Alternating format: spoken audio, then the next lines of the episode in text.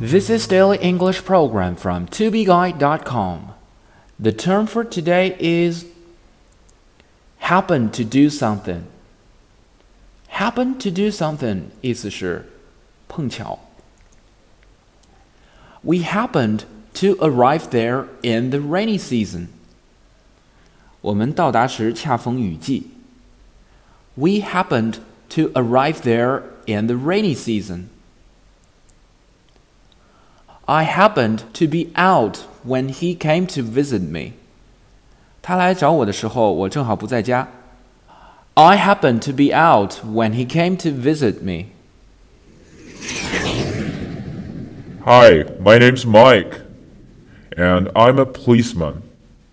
People just like to call us cop. I have a workmate, and his name is Jeremy.